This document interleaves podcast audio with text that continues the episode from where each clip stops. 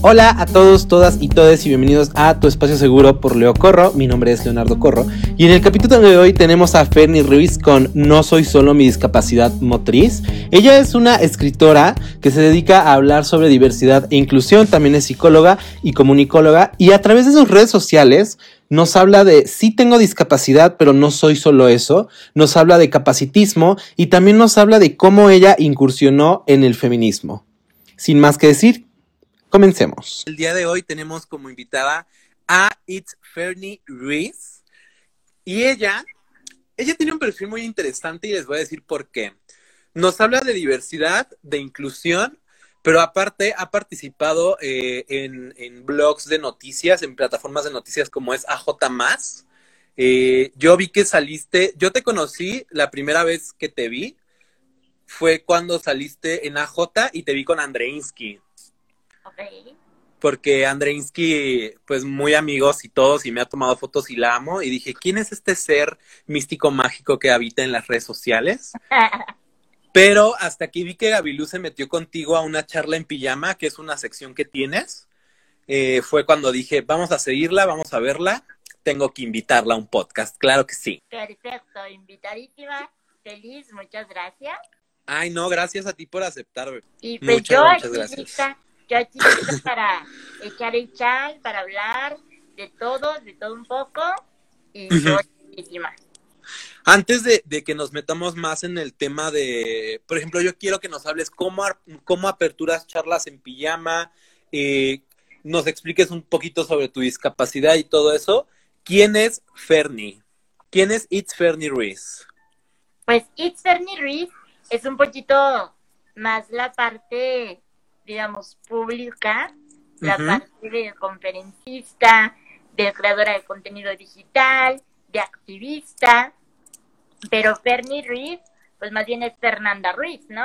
Es, sí, este, claro. Una, es una norteñita de Ciudad Juárez que, este, pues a raíz de, de nacer con mi discapacidad y sobre todo de haber tenido la gran fortuna, la gran bendición de caer eh, en un este en un hogar, en una familia súper influyente, pues es que soy quien soy hoy en día, ¿no? Soy una persona que eh, estudió dos carreras, eh, estudié psicología y ciencia de la comunicación. Ay, colega, hermana. Eso. La, la, carrera de todos los que no sabemos matemáticas. 100% real, hasta que llegamos a estadística. Ay, ya sé, no, fatal. Eh, creadora de una fundación, eh, soy directora de mi propia fundación llamada Caridad, que hacemos labor de, de inclusión y sobre todo de mandar este mensaje a la sociedad de que no importa tus capacidades o discapacidades, todos somos iguales porque todos somos diferentes a la misma vez.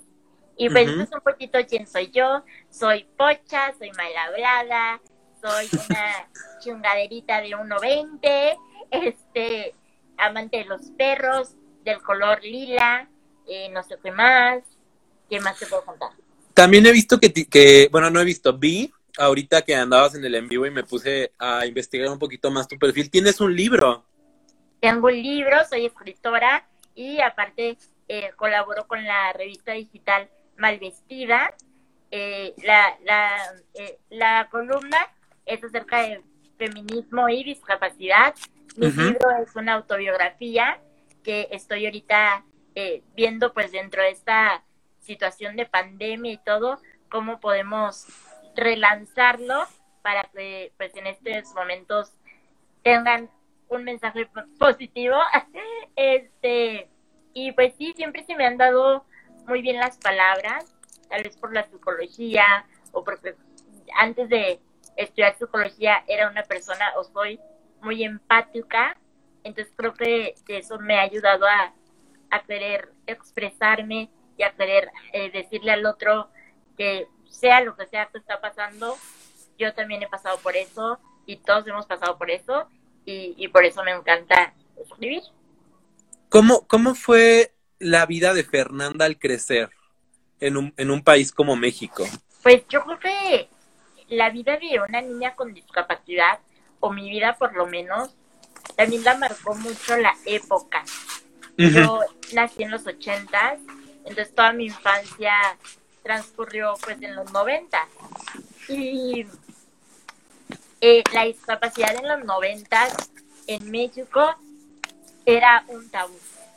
Era, eh, pues sí, era miradas incómodas, eran discriminación en ciertos lugares, que vaya, o sea, vaya, te voy a explicarte, cuando hablo de discriminación, no ni siquiera hablo de, de no puede entrar aquí, pero llegó a pasar alguna vez, sino que el simple hecho de que la gente te señale o le digan sus las mamás a sus hijos, no, no, no, no te le acerques a la niña en silla porque se te va a pegar, eso es discriminación. Sí, claro, indudablemente.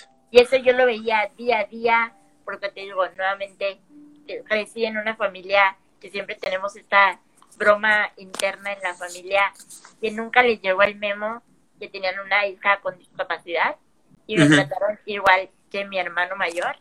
Entonces, pues al igual que mi hermano mayor, pues íbamos todos al cine, a restaurantes, al, centro comercial, a hacer una vida normal de familia, ¿no? Sí, claro. Y en estas situaciones normales de familia era cuando me topaba con todas estas situaciones, pero por la otra parte, pues crecí en un mundo y en una burbuja que ya de, de adultas me tuve que dar cuenta y entrar en este choque de realidades que mi burbuja fue muy eh, un caso aislado y que la realidad de las personas no es la que yo vivo. Entonces crecí en una burbuja muy cuidada, muy incluyente, muy no limitante. Siempre mi mamá, que es mi pilar, eh, me ha dicho, ok, más bien nunca me ha dicho, no puedes hacer las cosas, siempre me ha dicho, vamos a ver cómo las puedes hacer. Porque desde las puedes hacer, las puedes hacer. Solo que vamos a ver cómo le vas a hacer. Entonces, eso permeó indudablemente en, en mí a ser hoy quien soy y a, a, entender que no existen límites, sino que muchas veces lo que se lo que lo limita a uno es uno al querer seguir las recetas de otras personas, ¿no? Y eso creo que todos podemos, y eso creo que todos podemos eh, sentirnos identificados con eso de una forma u otra, ¿no? Pues recae mucho en como el contexto de cada persona, pero precisamente creo que este choque de realidades, por ejemplo, que tú tuviste, fue lo que te hizo decir, esta, esta no es la vida que todos pueden tener, pero en lugar de, de quedarme en mi espacio privilegiado, voy a ayudar a los demás y a darle voz a los demás y a demostrar que con todo y mi discapacidad, no que a pesar, sino que con todo y mi discapacidad puedo hacer las cosas. Entonces, yo sí, bueno, yo percibo que cuando las personas se, topan con cuerpos disidentes, eh, discapacitados, gordos, afro, etcétera, como que rompe su, su burbujita de realidad aparte. Porque como, como estudiantes de ciencias de la comunicación, sabemos cómo, cómo se manejan los mensajes en los medios. Entonces, permea esta idea como de la familia súper eh, europea, con estas facciones como súper definidas, que sí vamos a meter al gordo, pero al gordo bonito, vamos a meter al discapacitado, pero al discapacitado también bonito, ¿no? Entonces, este, este choque como de, de cosas, de realidad y de, y de contextos, se me hace muy importante en las redes sociales. Eh, cuando he dado charlas sobre cómo afecta la autoestima y la autopercepción con las redes sociales, te encuentras con un mundo donde, por ejemplo, el uso excesivo de filtros, el que te puedes crear toda una vida irreal y, que, y que aún así tú te la crees en redes sociales, ¿no? Creo que los espacios como, como el tuyo de Ferni y que fuera de Ferni tú hables de, ok, sí soy Ferni, pero también soy Fernanda. Sí hablo de inclusión y de, y de positividad, pero también soy vulnerable. ¿Sabes? Creo que eso es súper importante, poder discernir y enseñarle a la gente, no es solo este exceso de, positividad falsa, que es lo que hablabas con Ray, si no me equivoco, sí. sino también este aterriza a la realidad, ¿no? Claro, totalmente de acuerdo y al final te cuentas, eso es lo que, lo que pretendo hacer con mis mensajes. hoy en la mañana eh, puse un post de, de eso, de, de que ahorita, sobre todo en esta situación tan extraordinaria como es la contingencia, cómo estamos viviendo muchos a través de nuestros celulares y cómo indudablemente estamos comparándonos con otras personas que deciden hacer eso que tú mencionabas, que deciden proyectar una vida perfecta y cómo tal vez inclusive tal vez tú o tal vez yo tal vez hemos posteado alguna cosa que le hagan sentirse en conflicto a alguien como tal como lo ha hecho algo que tal vez tú y yo veamos, ¿no? Que tal vez tú has visto a, alguien trans super fabulous y dices, ay, es que yo también soy, pero no me veo así, como yo veo personas con discapacidad que dices, güey, yo, o sea, yo no me veo así, o sea, y ella tiene mi misma discapacidad o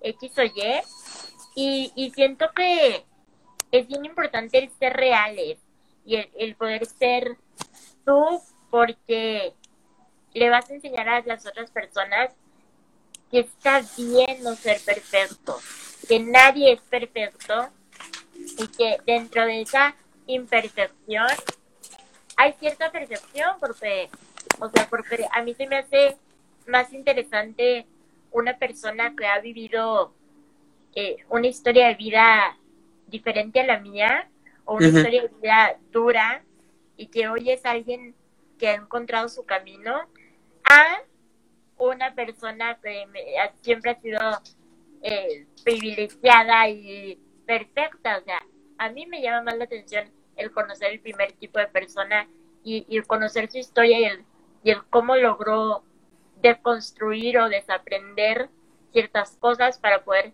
llegar a ser quien es. Entonces eso trato yo de replicar y de, y de hacer que sobre todo que la gente que me sigue se cuestione mucho. Trato también de, a pesar de que soy activista en el tema de discapacidad, de que no todo sea discapacidad, discapacidad, discapacidad, sino que a mí me importa mucho involucrarme con otros temas como el feminismo, como este la comunidad LGBT, porque parte de mi familia es, es de la comunidad, entonces eh, yo he aprendido un montón de ellos y, y para mí es bien importante el fomentar básicamente esto, ¿no? Que todos tenemos algo que aportar y que todos tenemos esa fortaleza dentro de nosotros y dentro de nuestra propia vulnerabilidad. Es que también está muy, muy cañón hablar de ser vulnerables. En las redes sociales no se habla de ser vulnerables. Y hasta cuando se habla de ser vulnerables, se habla de ser vulnerables con la foto así, súper editada, chingos de filtros. Y es así de, hoy me sentí triste y vulnerable y, me siento mal, pero es como de, güey, tu foto ni siquiera cuadra con lo que intentas decir, ¿sabes? Claro, llorando. Es una, yo me imaginé la foto sentado en el marco de la ventana, hacia afuera, con todo nublado, y tú tu taza de té, ¿sabes? Tu taza de té, pero tu pijama, porque debe de notar que no te has podido arreglar, pero tu y, y etiquetando a tu pijama de, tienda carísima. Ándale, ándale, tu pijama de seda, Louis Vuitton, eh, ¿sabes? O sea, y, y sí, o sea, y de hecho, eso mismo puse hoy en el post que puse esta mañana, yo ayer traía unos cólicos de la chingada, o sea, horribles.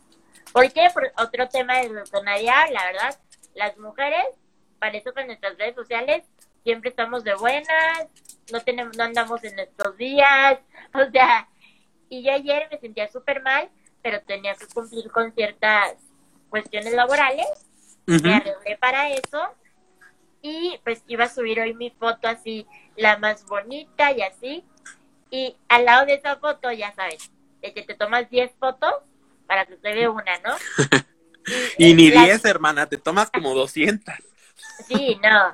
Y, y, y las otras fotos, se me veía la cara de Chill Me Now, la ojera, de ya me quiero acostar. Y dije, ¿por qué no poner esa foto también? O sea, porque esa era la realidad. Esa era la realidad de ese momento. Y ya me quería desmaquillar, me quería poner mi pijama de Family Dollar, este, porque me traían los cólicos queriéndome hacer el harakiri. ¿Sabes cómo? Entonces, eh, puse un poco de eso el post, de que no siempre tenemos que estar bien, o sea, podemos expresar nuestro enojo, nuestra desilusión, nuestra depresión, lo que sintamos, ¿por qué no expresarlo igual que cuando expresamos el todo está perfecto y hoy, o sea, ¿sabes? Entonces sí, sí me interesa mucho cuidar eso en mis redes sociales, porque a mí me ha servido ver eso en personas como Gabilú, en personas como eh, Pepe Pepiteo, me ha servido mucho el eh, Esme Soto, el verlos siendo reales, me han hecho sentirme conectada con ellos. Entonces me encantaría y espero que ustedes también se sientan conectados cuando me siguen y me leen y me ven. Y, y pues eso es lo que hago un poquito. A mí algo que me encanta de, de cuando están en sus días es que los medios lo ponen así como estoy en mis días, estoy menstruando, me está saliendo sangre de la pinche vagina, pero huele a caléndula con manzanilla. ¿Sabes? Es como... Pero hoy, hoy que estoy en mis días, quiero nadar, quiero hacer equitación, quiero hacer todo, sobre todo estos días. O sea, güey, no, lo que quieres es comerte todo lo que haya de chocolate en tu casa y ver chips para llorar a gusto, güey. me quiero morir. sí, no, sí, totalmente. ¿Tú, ¿Tú has sentido que realmente, por ejemplo, nos hablas de esta transición, naciste en los ochentas, creciste en los noventas, digamos que adolescencia y adultez joven en el 2000. ¿Tú cómo has visto y obviamente vivido esta transición eh, acerca de la aceptación, de cómo esta parte de realmente ser inclusivos y de realmente que tú te sientas incluida. O sea, bajo tu contexto, ¿qué has sentido que ha pasado con toda esta transformación? Uf, mira, yo creo que obviamente lo que voy a decir lo voy a decir desde un desde una situación de vida personal, eh, porque obviamente no puedo hablar de otras realidades, que sí puedo hablar de lo que veo, pero pues ahora sí que cada quien cuenta como le fue en la feria, ¿no? Sí, claro. Yo creo que yo fui muy privilegiada en, si bien sentir cierta diferencia, no sentirla tan de golpe, porque eh, yo crecí, eh, bueno, mi discapacidad me orilló a que el entorno educativo en el que crecí fuera de primer nivel.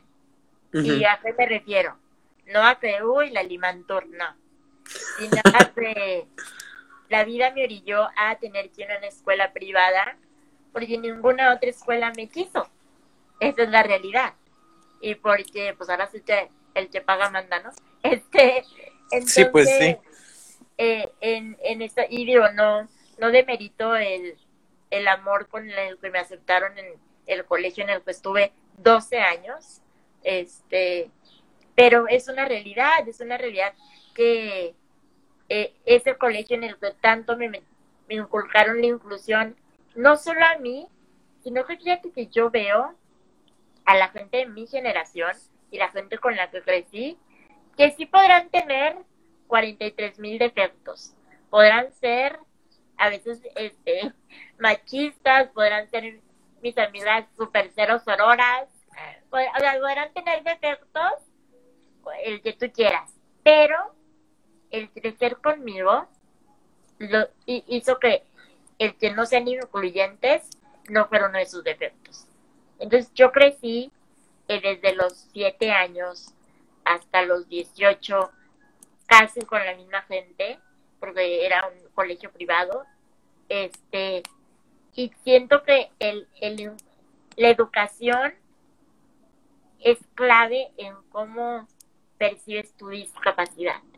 ¿Por qué? Porque desafortunadamente, ahora de grande, que he podido ver otras realidades, pues sí, obviamente las personas que más discriminadas son, son personas que tal vez viven en entornos que no tienen la educación que yo tuve, ¿sabes?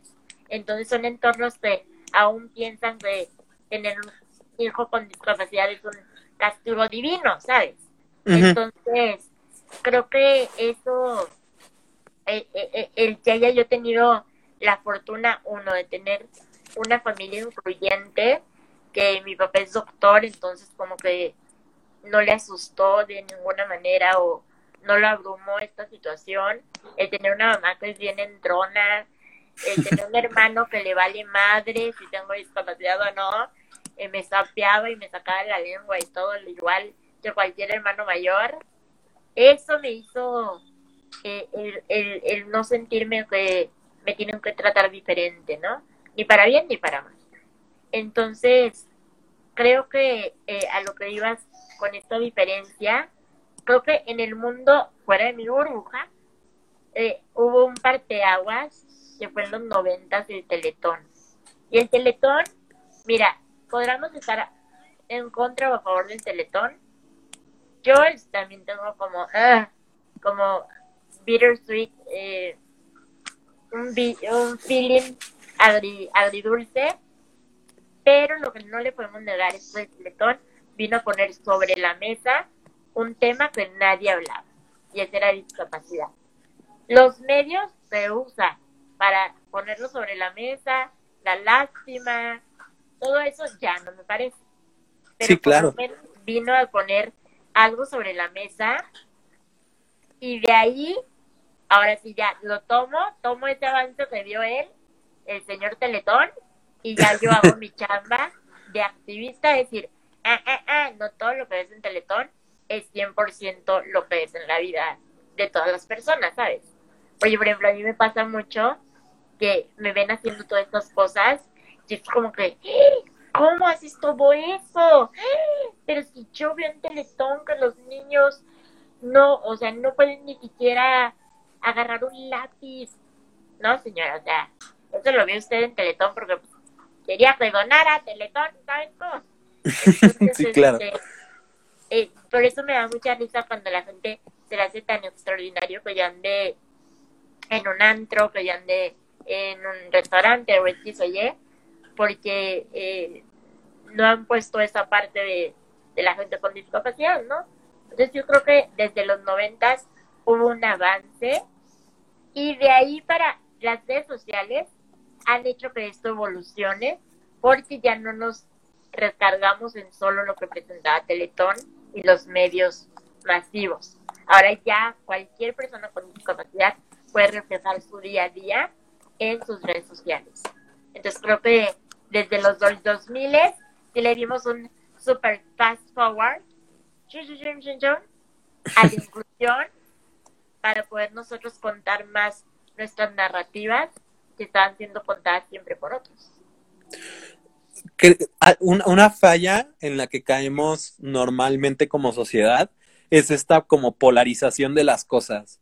O sea, el teletón no es súper malo y lo odias y lo desprecias, o es súper bueno y, ha ayudado mucho, pero existen como estas partes que tú mencionas que es el, güey, no concuerdo en ciertas cosas del teletón, no sé, como, como ejemplo que tú pusiste el uso de la lástima, etcétera, pero es un hecho que, que visibilizó esta parte y la puso sobre la mesa y dijo, es importante hablar de esto. Entonces yo ya tomo lo que yo creo que, que me puede ayudar y empiezo a hacer toda mi trayectoria. Entonces, también dejar de polarizar todo, eh, como bueno o como malo, creo que es parte importantísima de crecer y que todos deberíamos empezar a hacer.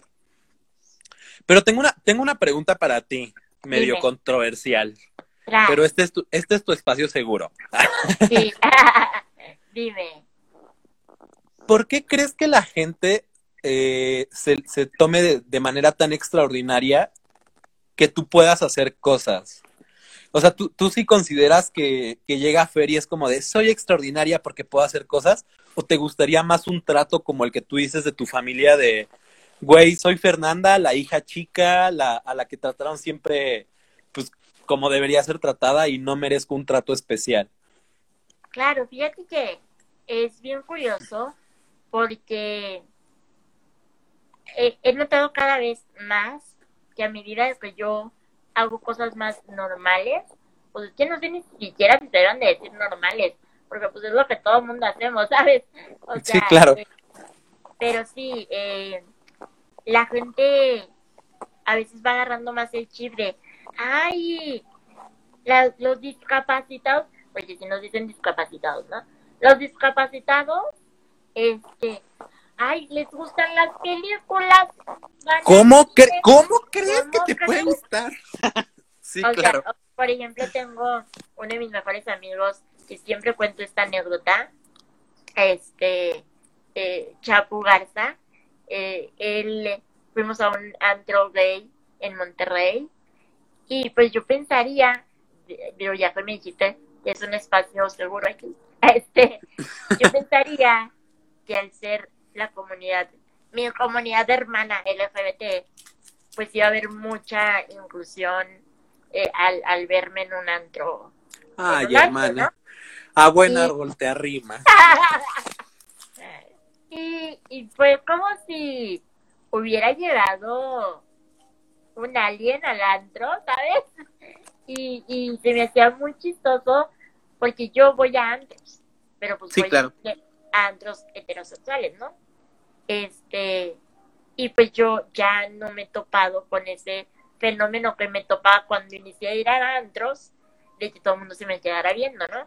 ya como que la gente se le hace normal.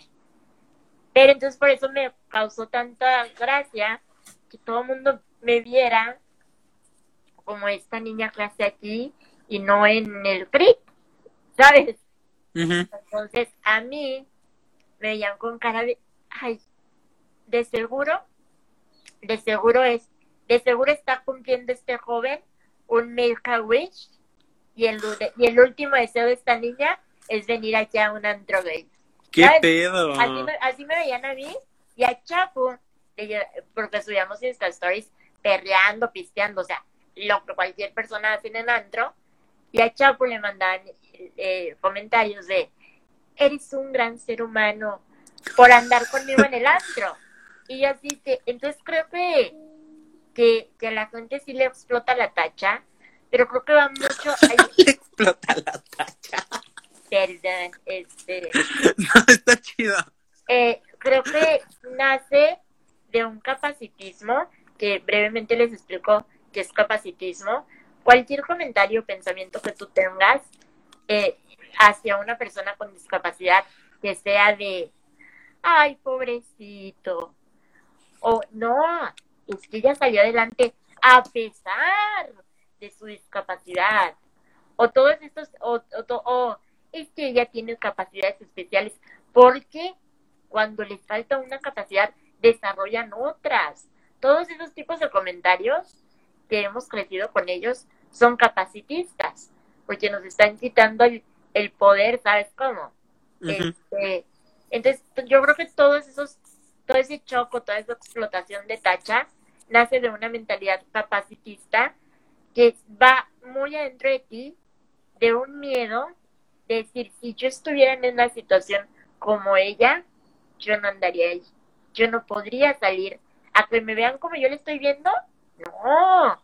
A que piense la gente a mi alrededor lo que yo estoy pensando de ella, ¿sabes? Entonces creo que todo mundo, muchas veces, es, por ejemplo, a mí me han topado en el súper o en cualquier lado y me dicen así sin conocerme, de bote pronto dirían, eh, ay, te admiro tanto y no me lo están diciendo ni porque sepan mi carrera, ni porque conozcan mi trayectoria, ni porque nada de nada.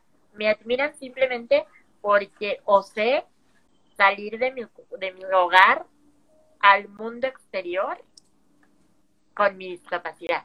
Y eso para mí es muy fuerte porque lo que me está diciendo es que tú estás pensando, es que si yo tuviera discapacidad, ya me hubiera suicidado. ¿Sabes cómo? Entonces creo que viene mucho de, de, del si yo estuviera en su lugar, yo haría esto. Y creo que eso hace mucho daño, por lo menos a mi comunidad, porque tal vez yo ya pude eh, aplacar esos demonios, o tal vez yo ya pude deconstruir todo esto que la sociedad me había dicho que debía de creer al tener una discapacidad. Pero tal vez si tú se lo dices a otra persona con discapacidad, tal vez su proceso mental y, de aceptación como persona con discapacidad no es el mismo que el mío. Y tal vez a esa persona sí la vas a lastimar. Entonces, no sé, yo creo que, que viene un poco del miedo a, a, lo que tú harías si estuvieras en esa situación. Es que eh, no sabemos aparte referirnos a los cuerpos del otro. Sea como sea, siempre vemos como extraordinario lo que salga de la norma. En mi caso, por ejemplo, con el cuerpo gordo y la, y la gordofobia y así, eh, tú ahorita mencionas así de, es que los, o sea, los discapacitados, ¿cómo les pueden gustar las películas? Y la gente se asombra y dice, wow, y como que dirías tú, le explota la tacha. Y, y en el caso de los gordos es así de, ¿tú pidiendo una ensalada? ¿Qué? No, no, no, ¿qué te pasa? O sea, no vayas a bajar 20 kilos por comer ensalada. Y es como de, güey, ¿por qué siempre haces esta referencia a huevo? O sea, no soy Fernanda ni soy Leonardo, no tengo discapacidad, ni, ni tengo sobrepeso, no estudié una carrera, en tu caso dos, no, ¿sabes? Te quitan todas estas cualidades y se enfocan nada más a lo que pueden ver y de manera muy limitada, porque no ven más allá. Aperturar e, este tipo de espacios y este tipo de charlas se me hace súper importante, porque aparte se habla, como mencionábamos al principio, de, vivencias y al final del día, tu vivencia, eh, privilegiada o no, que tú lo aceptes o no y lo que tú llegues a hacer, nunca se va a anteponer. Es lo que mencionaba ayer en un en vivo con, una chica que, habla de, de afromexicanos. Esta vivencia nunca se va a anteponer, ni va a ser mejor o peor, ni más o menos que la mía. Y todos tenemos una voz y todos tenemos derecho de, de tomar un turno para hablar y tomar un turno para ser escuchados. Totalmente de acuerdo. Y yo creo que a medida también de que si vives con privilegio, lo sepas y agarres tu privilegio y lo uses para beneficio de otros, va a ser algo mucho más bello y mucho más poderoso. Entonces, eh, pues concuerdo con todo lo que acabas de decir. Háblanos un poquito, Fer, de cómo es que llegas al feminismo. Ok.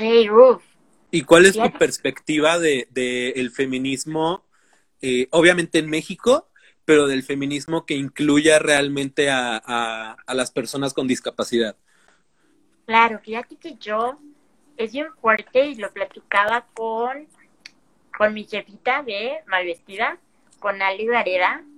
Eh, yo nací, pues soy del norte y vivo en Ciudad Juárez, el lugar que ha sido eh, conocido mundialmente por sus feminicidios, ¿no? Sí, sí. Entonces, indudablemente, eso permea en ti como ciudadano. Y, y yo, o sea, crecí viendo, viendo o cosas de narcos o cosas de feminicidios. Porque era la realidad, o sea, yo iba en la escuela con el sobrino de Amado Carrillo, literal, era mi compañero. Este, entonces, eh, crecí viendo este tipo de cosas y desafortunadamente uno las normaliza porque a veces si te estás consciente de ¡Eh! ya mataron a otra, ¡Eh! ya mataron a otra, güey, llega una paranoia y un estrés que qué hace uno cuando vive en estas situaciones, te haces una coracita, güey. Por, y no por ojete, sino porque dices, güey, voy a cuidar la poca sanidad mental que tengo, me la voy a cuidar tantito y pues no voy a exponer mi, mi cordura a tantas noticias tan feas, ¿no? Entonces, yo crecí, por lo menos mi infancia, mi adolescencia, pues con esa coracita, ¿no? De, ay, no, pues qué feo que mataron a otra. Ay, no, pero la eran, eso nunca me va a pasar a mí, porque ella eh, trabajaba para la maquila y era de escasos recursos y no, no, no, el perfil va muy alejado a mí, ¿sabes? Entonces, conforme fui creciendo, me di cuenta que no, o sea, que nos puede pasar a todos y que aunque no nos, aunque sí fuera a un solo sector, de todos no está bien que hagamos oídos sordos, ¿sabes? Entonces, eh, me empecé como a preocupar más en general en el, pues no en el feminismo, no me consideraba en ese entonces feminista, sino pues, ok, voy a aportar. Si tengo tantos seguidores y me pasan un póster de una chava perdida, pues bueno, lo voy a compartir y eso oye, como ciudadana, ¿no? Sino que eh, hace como tres, dos años, tres, cómodos, eh, conocí a María Ángel de, en Monterrey y ella me invitó a su, a su organización, es Mujeres Mexicanas con Discapacidad. y, y me hablaba ella de cómo dentro del feminismo, aún dentro del feminismo y girl power y todas, y así, ¡uh! aún somos muy olvidadas y somos muy segregadas. Y, y me empezó a dar estadísticas de cómo las mujeres con discapacidad somos hasta cuatro veces más vulnerables a violaciones o a violencia este, física, porque pues, pues estamos a la merced de nuestros cuidadores. Este, entonces, eh, también la sociedad ha creado en los cuidadores esta noción de que mm, tienen que cuidar de nosotros y, y negarse el hacer su vida personal, ¿sabes? sí, como deshacerse de esa parte, ¿no? Ah, nos tienen, entonces crean cierto, ay, ¿cómo lo diré? Como cierto estigma de que somos una carga. Entonces, eso es algo con lo que uno crece mucho y es algo que yo por lo menos he tenido que reconstruir y desaprender, que no soy una carga. Pero si tu cuidador piensa que eres una carga, si tu cuidador piensa que dejó su vida por cuidarte a ti, obviamente va a llegar un día que si tu cuidador está cuco, te va a madrear, ¿sabes? O sea, entonces nosotros somos mucho más propensas a todo ese tipo de, de violencia eh, en casa, ¿no? Entonces me explotó la tacha porque dije, güey, ¿por qué la gente no está hablando de esto? Porque nada más estamos hablando, digo, obviamente se necesita hablar del, del abuso físico, del abuso sexual, de las violaciones, del aborto, de todo esto que se habla en, la, en el feminismo, pero también se necesita hablar de esta otra eh, subcultura del feminismo que es el de las personas con discapacidad.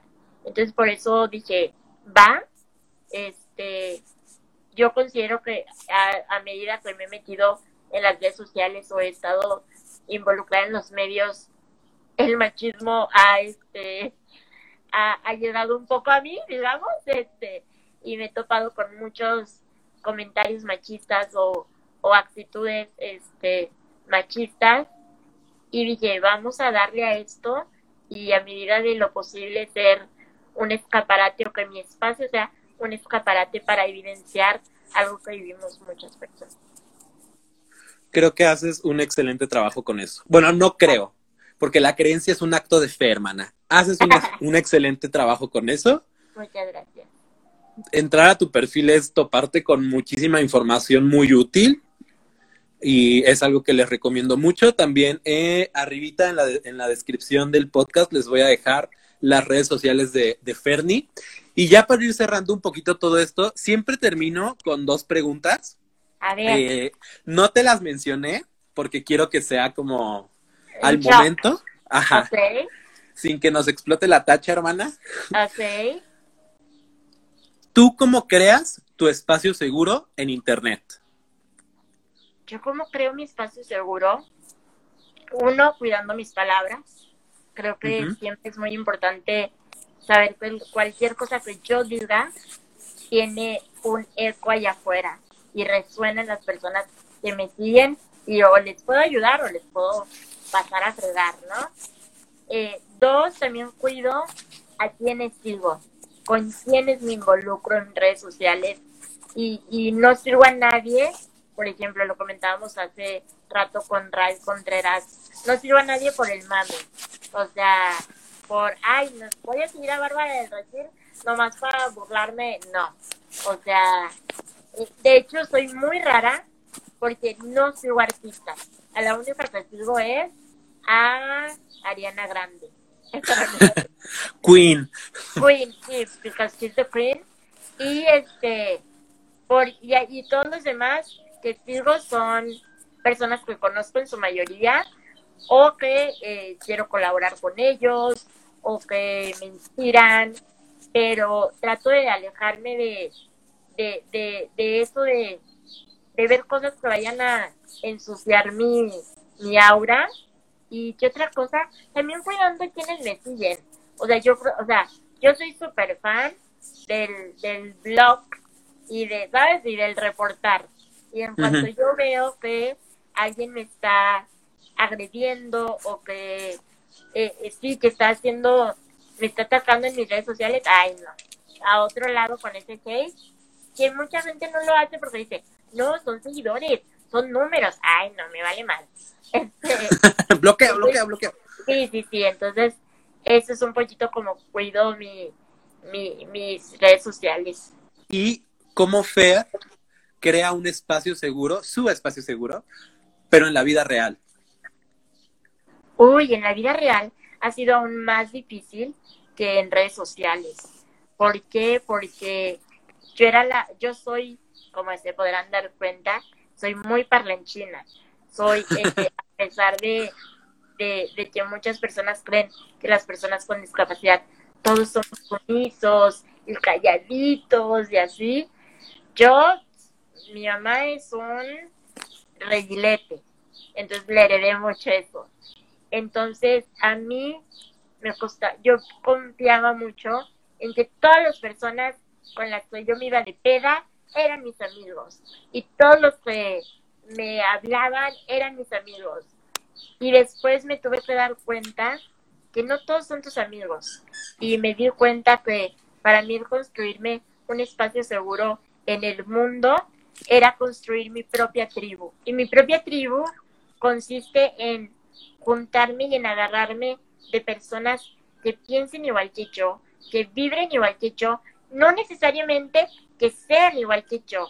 Me encanta conocer gente diferente, gente que yo a primera instancia veo y digo, no, o sea, ¿qué voy a tener yo en común con Leonardo? Que es de, de cuerpo diverso, que se pinta, bueno, tenemos en común que nos pintamos el pelo rosa, pero este, pero, o sea, me encanta conocer nuevas formas de pensar y de, y de sentir, porque dentro de esa diversidad he encontrado los hilos rojos que me han conectado a mucha gente que luego jalo a mi tribu. Entonces, para mí, el, el no tener gente tóxica en mi tribu hace que haga un espacio seguro en mi vida real. Yo quiero ser la sacerdotisa de esa tribu, la hechicera. Claro que sí, hermano. La que les da las tachas. Para que nos exploten después. Claro que sí. Pues muchas gracias por aceptar la invitación, Fer. Ella es It's Fernie, activista, escritora, conferencista, diosa única, bonita, rica, famosa latina. Entre otras cosas. Muchas gracias, muchas gracias a ti por el espacio. Eh, muchas gracias por eh, tú también por ser alguien que se preocupa por evidenciar las realidades diversas que vivimos todos, porque yo creo que eh, toma muchas agallas el, el, el mostrarte como eres y, lo veo reflejado en ti, lo que espero hacer yo también. Así que muchas gracias y también, eh, pues obviamente recordarles, yo sé que este es tu podcast, pero recordarles que te sigan y que vean todo lo que haces porque es increíble. Ay, muchas gracias. Regálanos, porfis, tus redes sociales, que de todos modos ya, eh, repito, voy a dejar en la cajita de descripción. Ay, bueno, mis redes sociales, yo empecé en que me tarde en hacer las redes y luego ya está todo, ya está mi nombre tomado por todos. Así que en, Instagram, eh, Twitter, eh, Facebook, TikTok, eh, YouTube, con que pongan Fernie Ruiz con Y, eh, Fernie, les va a salir todo. Y para no traerlos con que es este, en este y en este. Pongan Fernie Ruiz en cualquier lado y ahí y la encuentran. Hasta en Google, hermanas.